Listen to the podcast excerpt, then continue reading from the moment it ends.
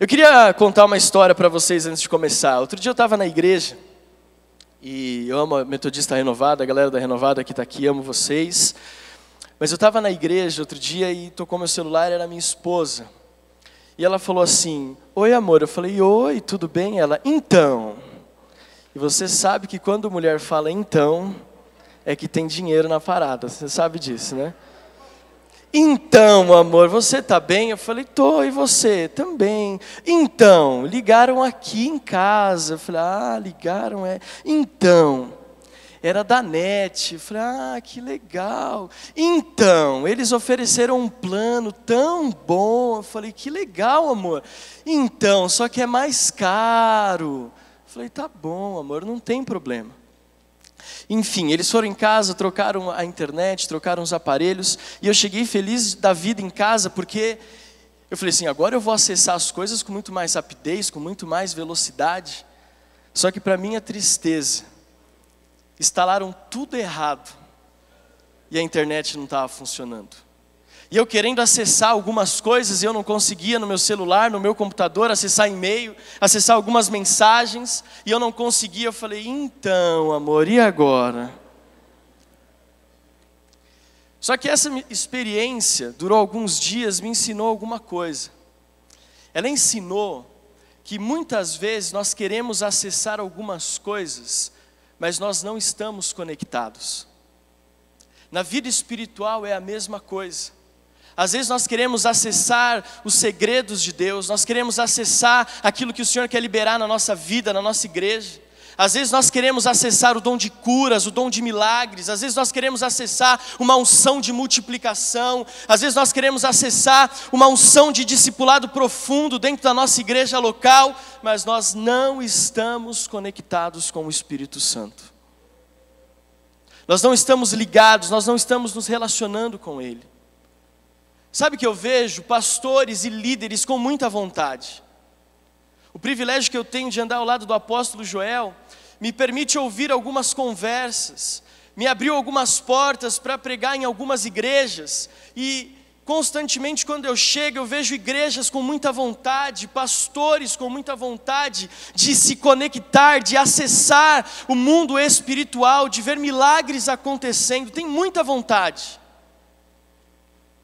E aí eu descobri um outro princípio. Vontade não é suficiente no reino de Deus. Você pode dizer assim comigo: vontade não é suficiente no reino de Deus. Existem muitas pessoas, muitos pastores, muitos líderes de célula que têm uma vontade terrível de ver as coisas acontecendo, eles têm uma vontade de ver a sua célula crescendo, têm uma vontade de ver a sua igreja multiplicando. Eles, nós vemos os pastores ministrando aqui, o apóstolo Ricardo ontem derramando aquela unção, sendo um instrumento de Deus para liberar uma unção sobre a nossa vida, e muitos pastores, ah, como eu tenho uma vontade de ministrar assim, como eu tenho vontade de viver isso, como eu tenho desejo disso. Só que vontade não é suficiente. Nós vamos ver o pastor Eibe ministrar daqui a pouco, e para muitos de nós existe uma vontade de viver um ministério como ele vive. Mas olha para quem está ao seu lado e diga assim: vontade não é suficiente. Quando nós olhamos o livro de Marcos, não precisa abrir, no capítulo 14, versículo 27, diz assim: Disse-lhes Jesus: Vocês todos me abandonarão, pois está escrito: Ferirei o pastor e as ovelhas serão dispersas. Mas depois de ressuscitar, irei adiante de vocês para Galileia. Pedro declarou: Ainda que todos te abandonem, eu não te abandonarei. Respondeu Jesus: Asseguro que ainda hoje, esta noite, antes que duas vezes cante o galo, três vezes você me negará. Mas Pedro insistia ainda mais: mesmo que seja preciso que eu morra contigo, nunca te negarei. E todos disseram o mesmo. Você conhece o final dessa história. Você sabe que a vontade de Pedro não se transformou em uma realidade. Você sabe que o desejo, a vontade de Pedro de não negar Jesus, que a vontade dele de até mesmo morrer, se fosse preciso no lugar de Jesus, não se concretizou. não se tornou uma realidade. Quando chegaram perto dele, falando: Você não é aquele que andava com Jesus, você se parece com ele, você fala como ele. Ele, por três vezes, disse: Não, não conheço, nunca estive com ele. E muitas vezes essa é a realidade das nossas igrejas, do nosso ministério. Nós temos muita vontade de mergulhar no MDA, nós temos muita vontade de mergulhar no sobrenatural, nós temos muita vontade de viver experiências de crescimento e multiplicação, mas quando chega a hora de agirmos, de tomarmos uma atitude, a gente congela, a gente para. Diga para quem está ao seu lado, você está muito quieto.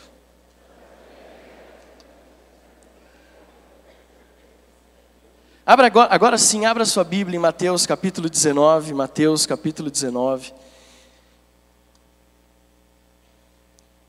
E o tema dessa mensagem é vontade, princípio e prática. Vontade, princípio e prática. Diga bem forte: vontade, princípio e prática. Mateus 19, nós vamos ler a partir do versículo 16, Mateus 19, 16.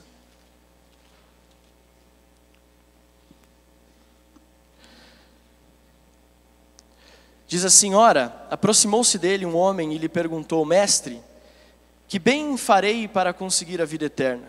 Respondeu-lhe Jesus: Por que me perguntas a respeito do que é bom?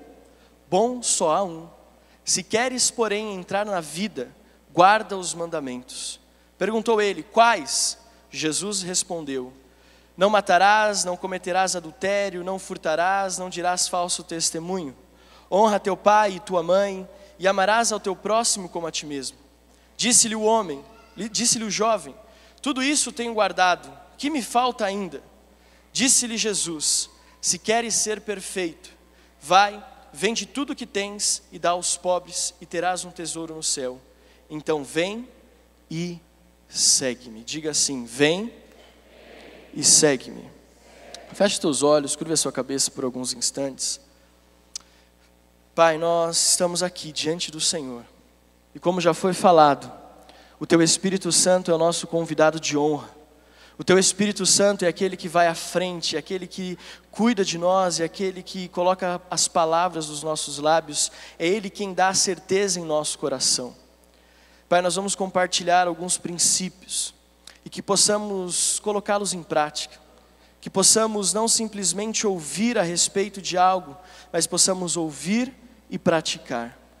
Quando nós falamos de igreja, quando nós falamos, Senhor amado, de viver o reino, nós precisamos entender que não são teorias, que não é um belo discurso, mas é a ação que faz toda a diferença.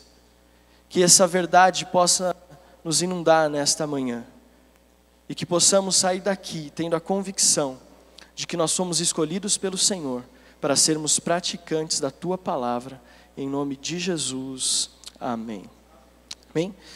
Quando a gente fala de vontade, a gente precisa aliar à vontade princípios. Diga assim, princípios. A gente já falou que vontade não é o suficiente.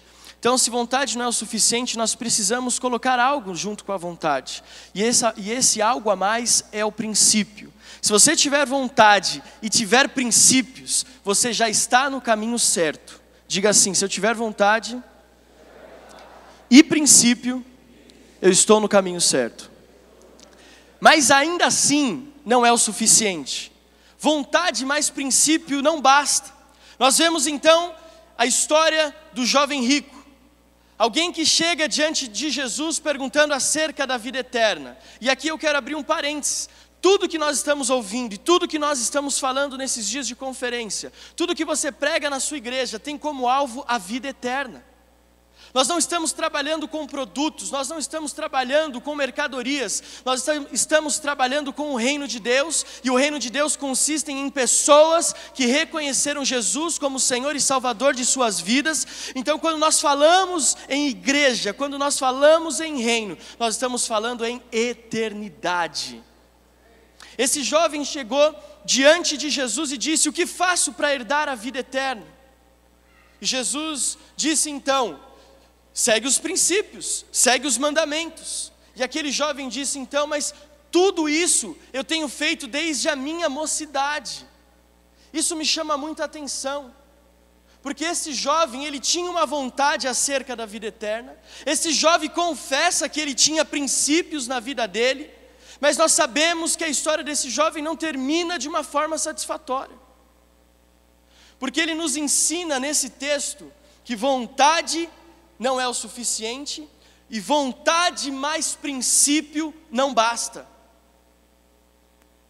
Muitas vezes, querido, você tem vontade, e você até sabe quais são os princípios a serem seguidos. E quando nós falamos princípios, nós não estamos falando a respeito apenas daquilo que está na palavra de Deus, no Logos, mas também tem o rema.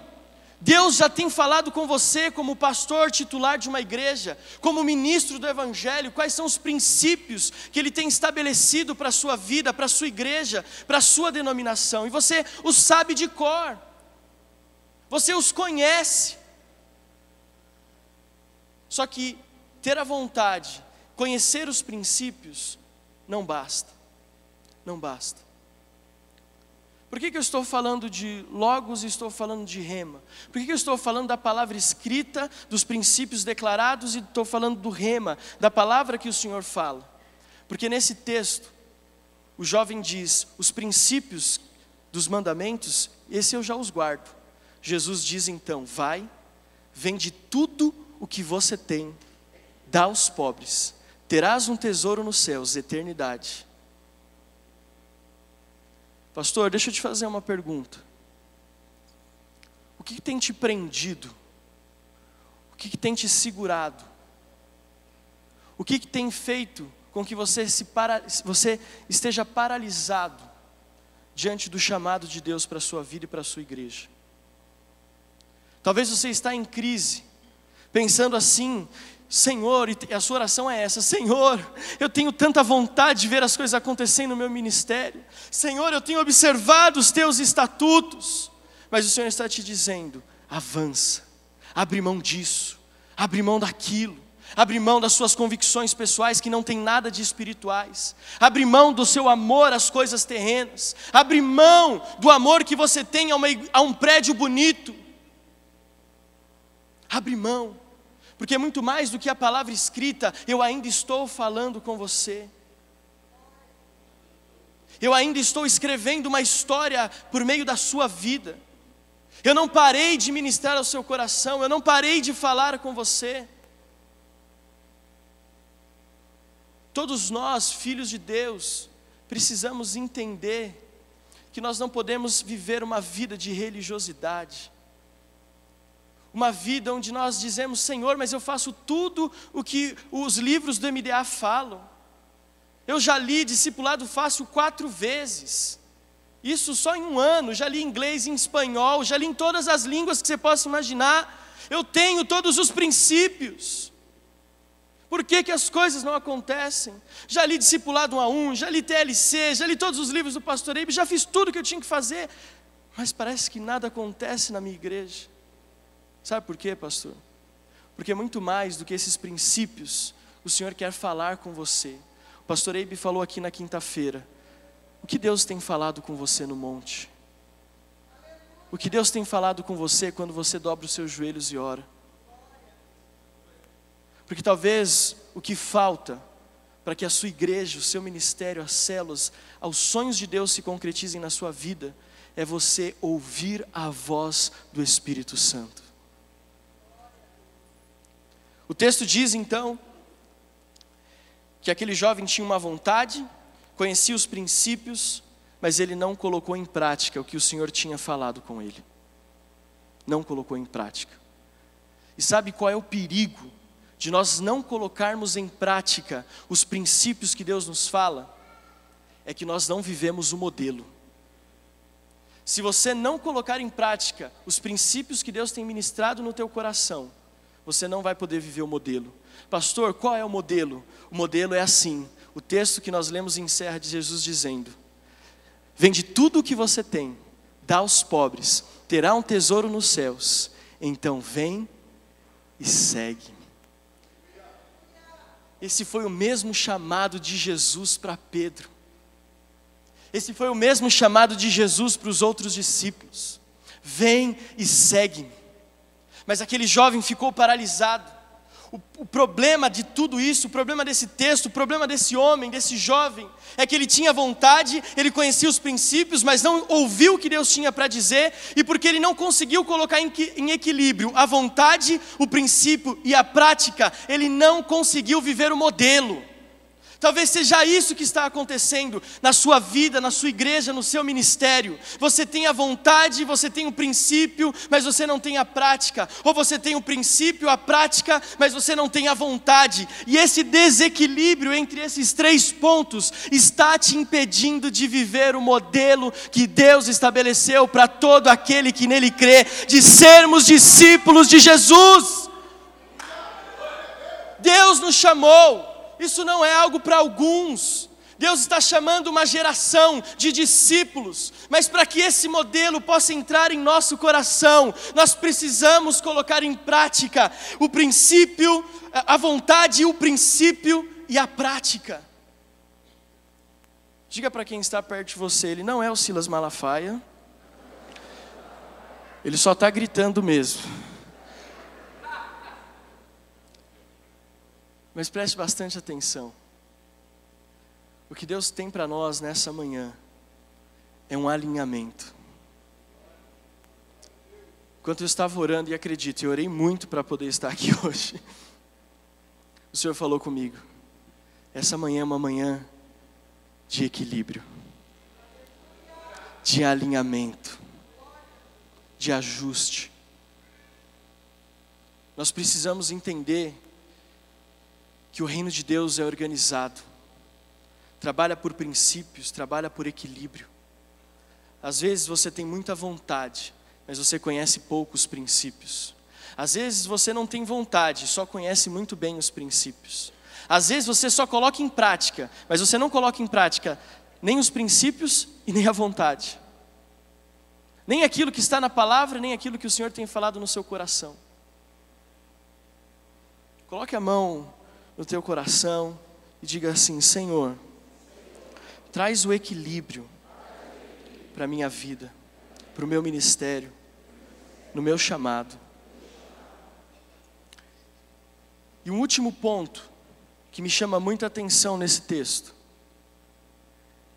e talvez seja o mais marcante de todos eles, é que nós não sabemos o nome desse, jo desse jovem. Nós não sabemos o nome desse homem. De alguém que tinha todas as condições de se tornar um discípulo de Jesus, por não conseguir colocar em equilíbrio a vontade, o princípio e a prática, ele se tornou alguém sem identidade. E eu quero dar sequência naquilo que eu ministrei no MDA Jovem.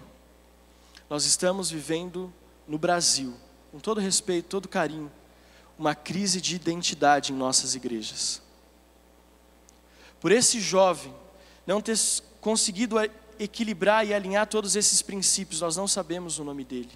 Pastor, quando você não consegue alinhar a vontade, a prática, a vontade, o princípio e a prática, você perde a sua identidade. Perde a essência de quem você é. Você fica alguém sem nome. E não é esse o sonho de Deus. Não é esse o projeto de Deus para mim e para você. Nós estamos vivendo num tempo onde a igreja precisa ser relevante, onde a igreja precisa ter identidade, onde a igreja precisa mostrar quem ela realmente é. E por não termos esse equilíbrio, nós acabamos trocando os pés pelas mãos e acabamos copiando modelos. Nós olhamos o modelo que está dando certo, nós olhamos o modelo que está fazendo sucesso no YouTube, nós olhamos o modelo de, das canções que são entoadas em outros países e que fazem as pessoas chorarem, que tem milhões de acessos na, no, no YouTube, e nós vamos falar: ah, se está dando certo ali, vai dar certo aqui também. Sabe o que é isso? Falta de identidade. Nós estamos pulando a vontade, o princípio e a prática, estamos querendo abraçar logo o modelo. Não é assim que funciona. Não é qualquer modelo que serve na sua igreja. Não é dar Ctrl C, Ctrl V que vai funcionar. Deus está restaurando a identidade da igreja. Deus está, e quando eu falo igreja, não estou falando no sentido geral. Deus está restaurando a identidade da sua igreja. Deus está restaurando a identidade do seu chamado pastoral. Deus quer que você saiba qual é o seu nome, pelo qual você foi chamado. Deus quer que você saiba quem você é e por que a sua igreja existe, no bairro em que ela está, na cidade onde ela está. Precisamos alinhar. Sabe por que eu sou muito feliz onde eu estou? Ser discípulo do apóstolo Joel, ser, ter o privilégio de ser pastor na igreja metodista renovada. Eu tenho esse privilégio porque a nossa igreja sempre teve identidade. A nossa igreja foi fundada em 93 em cima de três pilares. Nós somos uma igreja cristocêntrica. Cristo é o centro da nossa igreja. Todas as nossas decisões são baseadas em muita oração. Nós somos uma igreja com liberdade no espírito, esse é o segundo pilar. Nós acreditamos nas manifestações do Espírito Santo, nos dons do Espírito. Nós cremos que eles não ficaram presos em Atos capítulo 2, mas eles estão atuantes na igreja hoje. E nós somos uma igreja missionária. Nós temos uma identidade. Desde que eu conheço o pastor Joel, ele sempre teve muita vontade, e acho que você consegue ver isso nele, né? né? Muita vontade, desejo.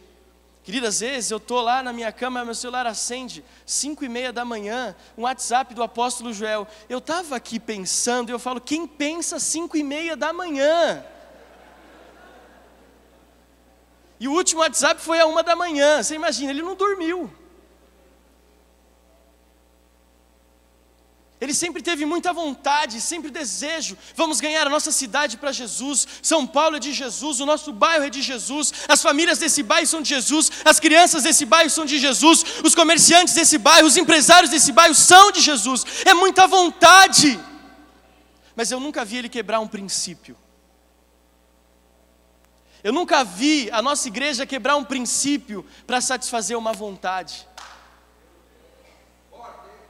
Eu nunca vi a gente marchar em direção oposta à vontade de Deus, simplesmente para satisfazer o nosso ego. Nós temos vontade, mas nós buscamos os princípios, não só aquilo que está na palavra, mas quantas vezes ele chega para nós, para a equipe pastoral, e fala: Eu estava viajando e conversando com Deus, e o Senhor falou algo no meu coração. Se a gente fizesse assim, assim, assim, e a gente fala: Uau, nós vivemos o Logos e estamos respondendo ao Rema. E a nossa vontade, alinhada ao nosso princípio, tem feito com que nós vivamos um modelo. A nossa vontade, alinhado à prática dos princípios, tem feito com que vivamos um modelo. E esse modelo tem gerado em nós identidade. Quantos estão entendendo que eu estou ministrando aqui? Amém? Você nem aplaudiu o Senhor nenhuma vez, acho que não está legal. Poxa vida.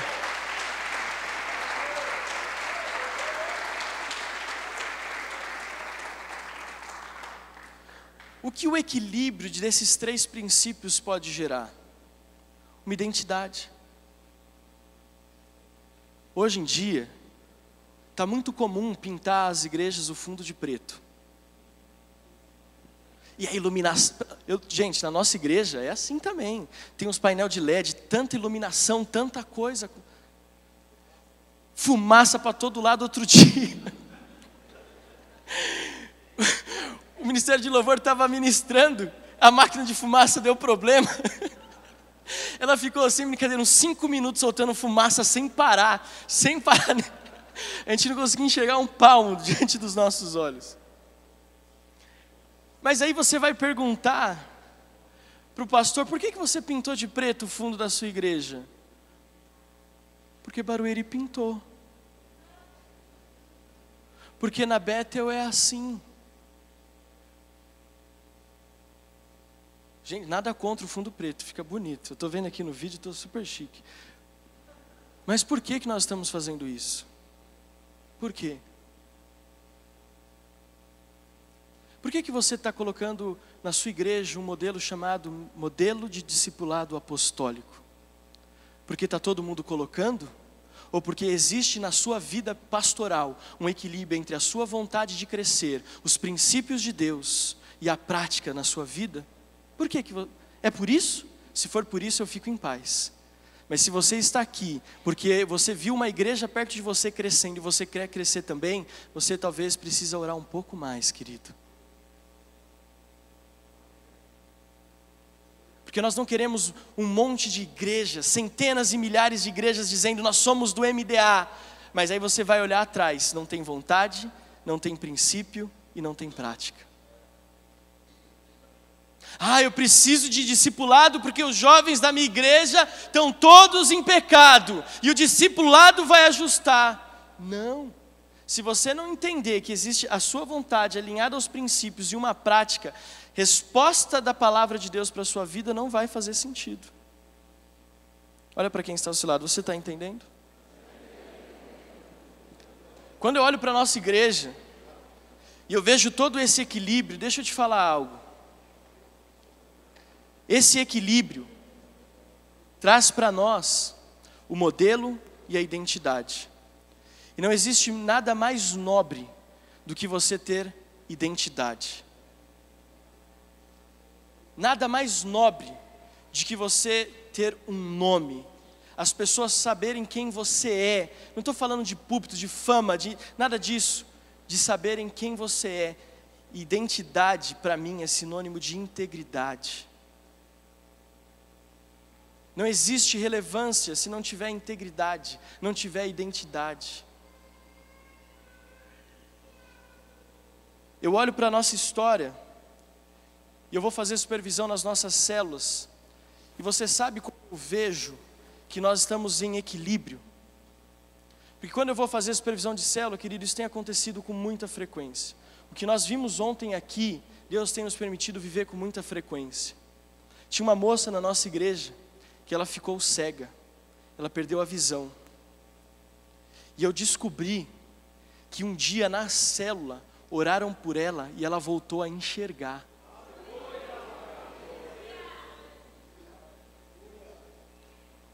Outro dia eu fui na supervisão e eu cheguei lá e eu vi uma moça que era a primeira vez, dentre muitos que estavam ali, duas ou três pessoas de primeira vez naquela célula, mas uma me chamou a atenção porque ela pegou no meu braço e disse: Pastor, aquela menina ali me curou. E a líder de célula ficou vermelha e falou assim: Não, pastor, não falei nada disso. Eu falei: Calma, filha. Eu falei: Não, foi Jesus que te curou. Ah, pastor, eu não sei. Não sei se foi Jesus ou se foi ela, mas quem orou por mim na célula que eu fui curada foi ela. Foi ela. Pastor, eu não podia dormir, eu estava inchada, minha pele estava vermelha, eu não conseguia sentar, não conseguia deitar. Eu cheguei em casa, eu desinchei, eu perdi as, as minhas roupas ficaram folgadas em mim, a minha pele deixou de ser vermelha e eu pude dormir. Porque quando nós temos vontade, estabelecemos princípios e os praticamos, nós vivemos o modelo de discipulado e de igreja que o Senhor nos deu através da identidade que Ele tem para nós.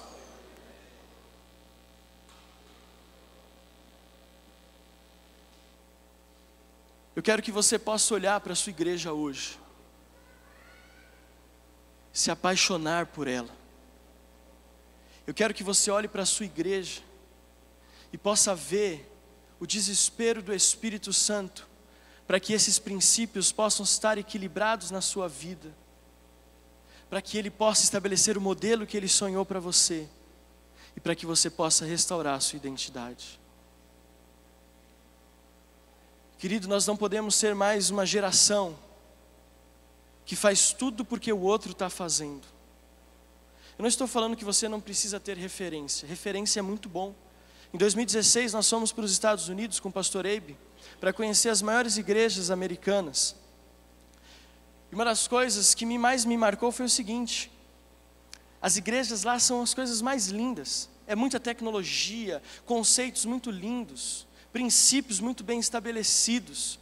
Só que nós vimos pastores em crise pensando assim: eu nunca vou ser uma igreja como essa. A minha igreja não tem dinheiro, minha igreja não tem terreno, a minha igreja não tem prédio. Eu nunca vou fazer algo parecido com essas igrejas. Mas quem disse que você precisa fazer algo parecido com aquelas igrejas? Deus nunca quis que você fosse igual ao outro. Deus nunca quis que você fizesse igual ao outro. Deus sempre quis que você fizesse o que Ele chamou você para fazer. Deus não plantou a sua igreja para fazer o que a outra igreja faz. Deus te plantou para fazer o que Ele chamou a sua igreja a fazer. Nós não somos todos iguais, nós somos um corpo.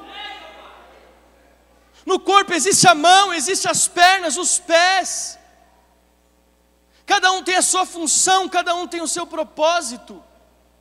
Eu acredito que tem muita igreja com 30, 40, 50 pessoas que ainda tem TNT e cortina, que é mais relevante que igrejas com milhares e milhares de pessoas com fundo preto, com iluminação, mas não tem identidade, porque não entende modelo, porque não coloca em prática os princípios. Pode pintar a sua igreja de preto, pelo amor de Deus. Não é isso que eu estou querendo dizer. Mas tudo o que você fizer, faça com convicção de que existe um equilíbrio no seu ministério, que existe um equilíbrio na sua igreja. Olha para quem está ao seu lado e diz: O Senhor quer trazer um equilíbrio na sua vida.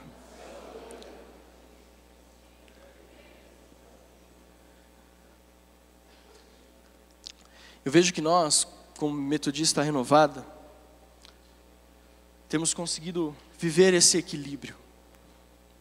Temos conseguido entender a nossa vontade, entender os princípios, o rema de Deus, temos colocado em prática, e isso tem nos feito experimentar milagres. O apóstolo Ricardo falou ontem: a minha mensagem, a minha pregação, a minha palavra não consistem em palavras de persuasão, palavras humanas de sabedoria, mas em demonstração do poder de Deus. E por não termos esse equilíbrio, nós corremos um outro risco. Com todo amor e carinho eu falo isso para você. De nós forjarmos moveres. De nós forjarmos situações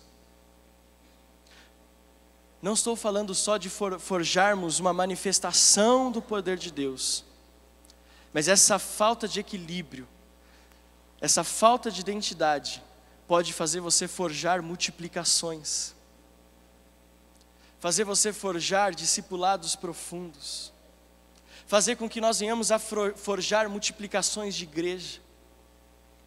Perguntam para você, e a sua igreja como é que está? Está indo bem, e as células? Ixi, centenas, centenas. Centenas pode ser 101 a 999, querido. Ainda está na casa das centenas, mas de 101 para 999 existe um longo caminho a percorrer. E o pastor, porque não conseguiu colocar em equilíbrio todas as coisas, começa a forjar situações no seu ministério. Diga de novo comigo: vontade, princípio, prática modelo, identidade. Para ficar claro, vontade, mais forte, gente. Vontade, princípio, prática, modelo, identidade. Você está disposto a isso? Você está disposto a sair daqui hoje e alinhar esses princípios na sua vida e na sua igreja? Você está disposto a pagar um preço para que isso seja uma realidade? Eu sonho, querido, eu sonho com uma igreja relevante. Eu sonho com uma igreja que vai fazer a diferença. Pastor, por que, que identidade é importante? E já que eu estou aqui para fazer uma conexão entre a liderança de jovens das nossas igrejas e os pastores, como uma forma de mostrar que nós estamos trabalhando com gerações, estamos investindo nas próximas gerações. Eu quero dizer algo muito sério para vocês, pastores titulares. Se isso não estiver alinhado, a próxima geração não vai viver aquilo que o Senhor quer que ela viva. Se nós não estivermos alinhados com esses princípios, não existe legado a ser transferido. Talvez você olhe, pastor, para a sua igreja, para os seus jovens, e eles talvez não sejam tão comprometidos, não estejam tão aliançados, e a nossa tendência é falar: ah, mas esses jovens não são comprometidos. Mas será que você tem sido alguém que demonstra vontade, que coloca em prática os princípios, que vive o modelo, que tem identidade? Qual é o legado que você está disposto a passar? Fazer tudo isso dá trabalho. Nós estamos hoje, eu pastorei a nossa igreja, os jovens da nossa igreja por 10 anos. Hoje o pastor Felipe tá, está mais à frente, um, um discípulo tão precioso. E hoje uma das atribuições que o apóstolo Joel me deu foi ajudar no projeto de expansão da igreja. Quais são as igrejas que nós vamos abrir? Para onde nós vamos enviar missionários? Como nós vamos abrir novas frentes? Debaixo da nossa identidade de Igreja Metodista Renovada. E sabe que nós percebemos que existem muitos pastores que não gostam de trabalhar. Não aqui, pelo amor de Deus. Na conferência do F não sei o quê. Olha para quem está do seu lado, vê se essa pessoa gosta de trabalhar.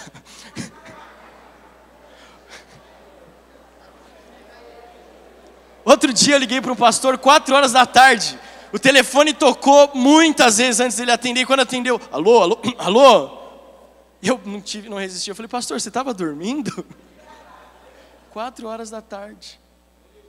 E ele falou: Não, não, pastor, é que o telefone estava longe. Eu falei: Senhor amado, guarda o coração desse homem.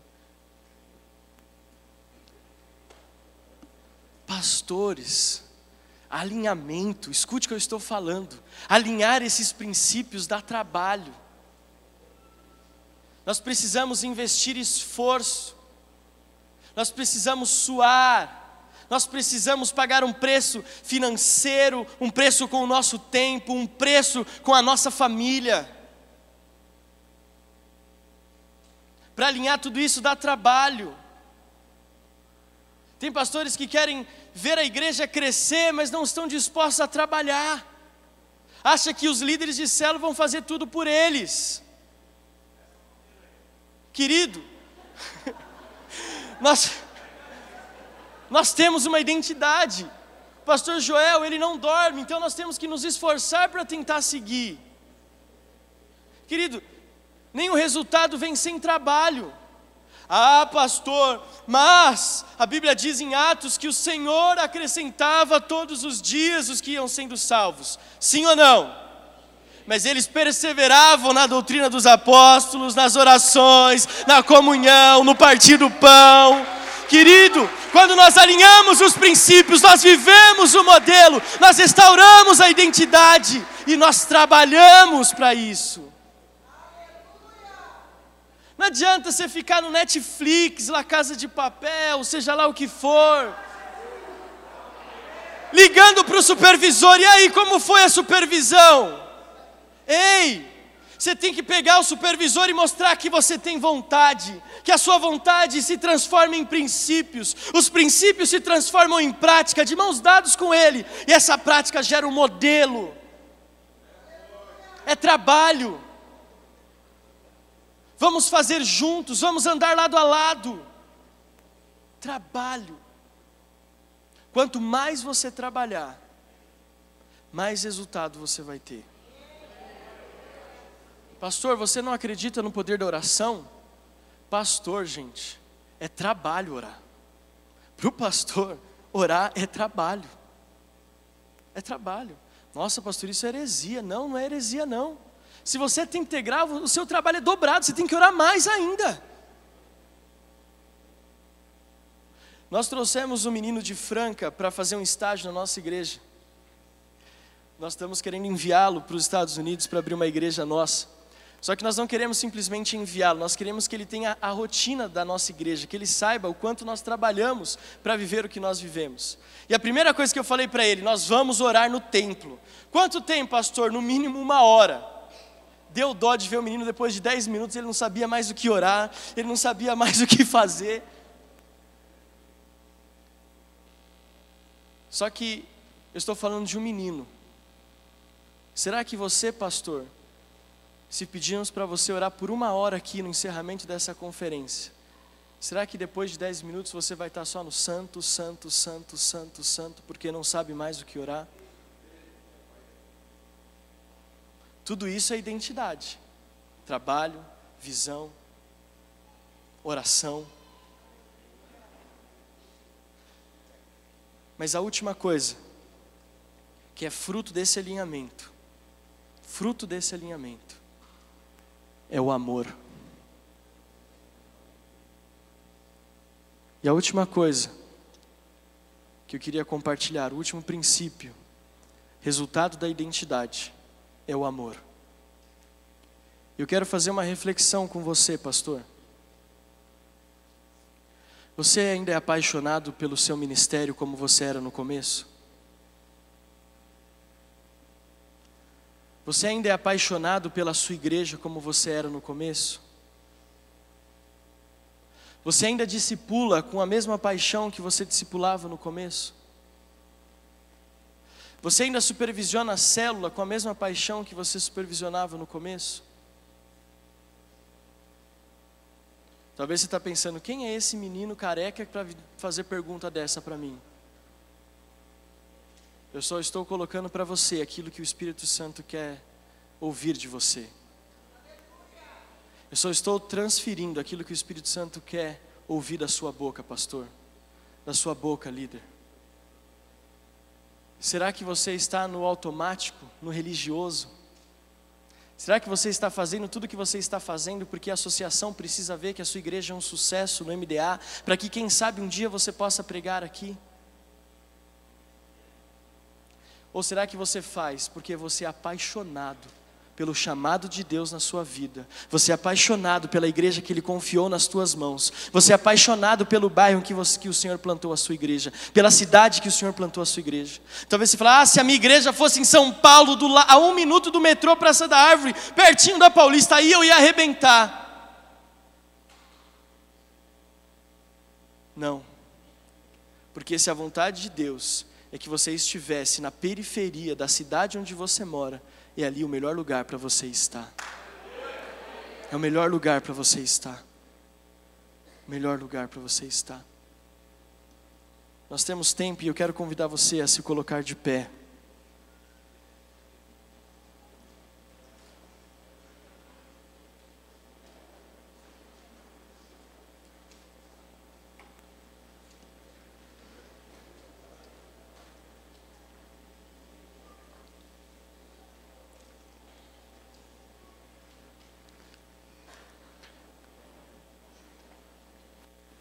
Queria que você não se distraísse, mas que você estivesse conectado com o Espírito de Deus que está se movendo nesse lugar.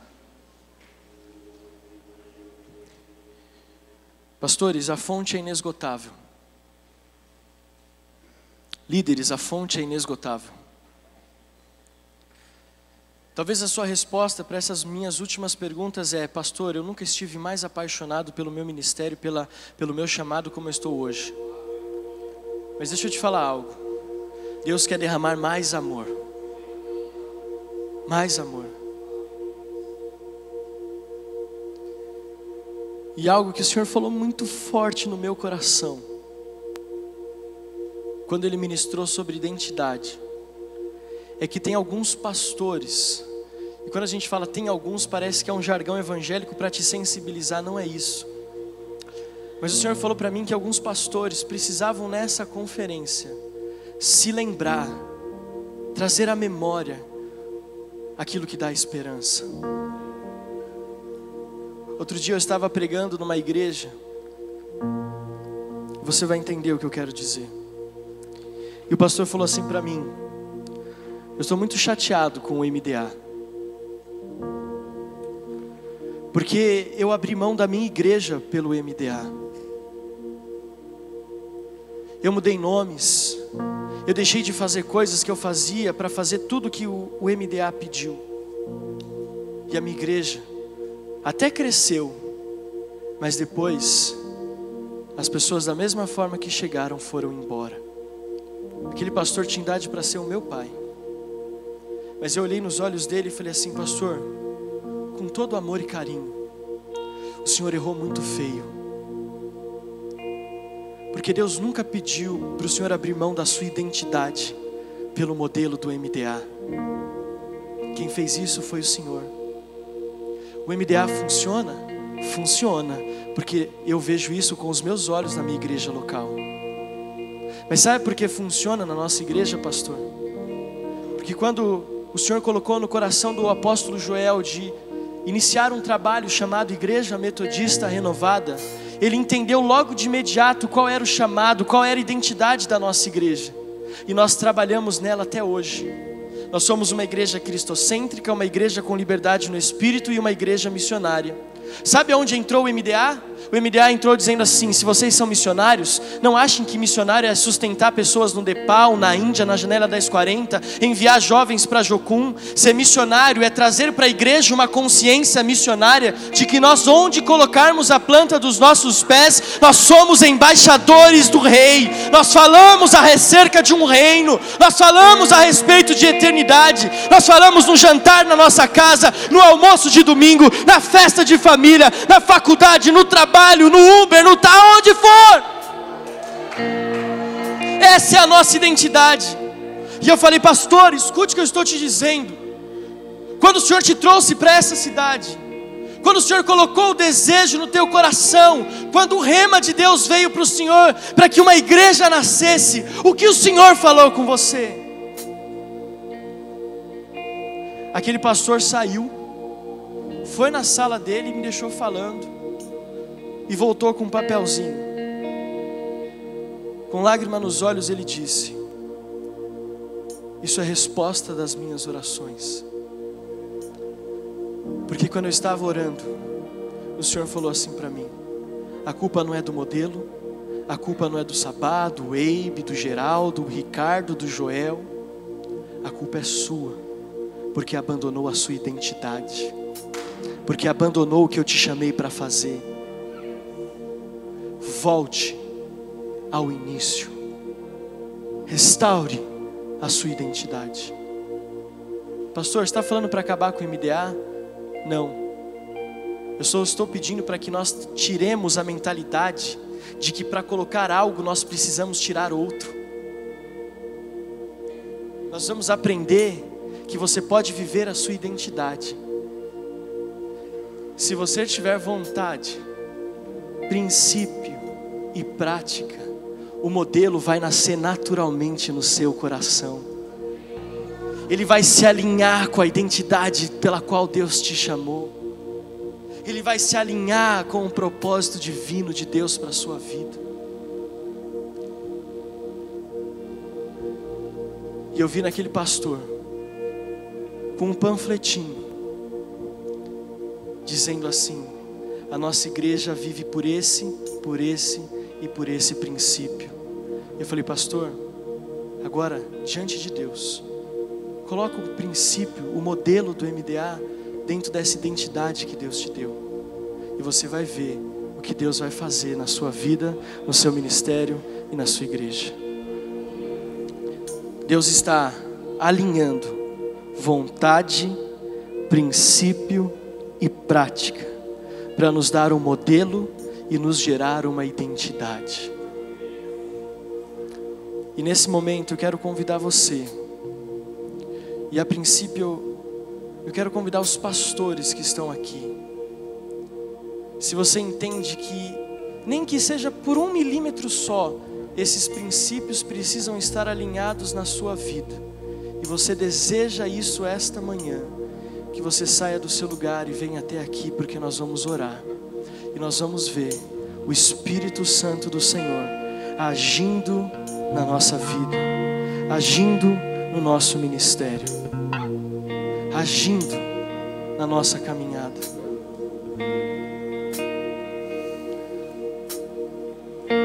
Eu vejo, querido, eu vejo uma igreja relevante sendo levantada na nossa nação. Só que para uma igreja relevante nascer, igrejas locais relevantes precisam nascer. Igrejas locais relevantes são frutos de vontade, de princípios, de práticas. Igrejas relevantes são fruto de trabalho. E para muitos de nós nessa manhã, o Senhor está dizendo: Eu não te deixei, eu não abandonei a sua igreja. Eu só apenas fiquei de lado na, na caminhada que você escolheu caminhar. Você colocou um modelo acima do princípio. Você colocou um modelo acima da identidade que eu dei para você. O modelo não é para ser endeusado, ele é para servir a sua igreja é para servir a identidade da sua igreja. Nós vamos adorar ao Senhor. Enquanto adoramos, pastores, eu quero que você, se você está com a sua esposa, que você busque em Deus esse alinhamento hoje. Busque em Deus esse alinhamento hoje. thank you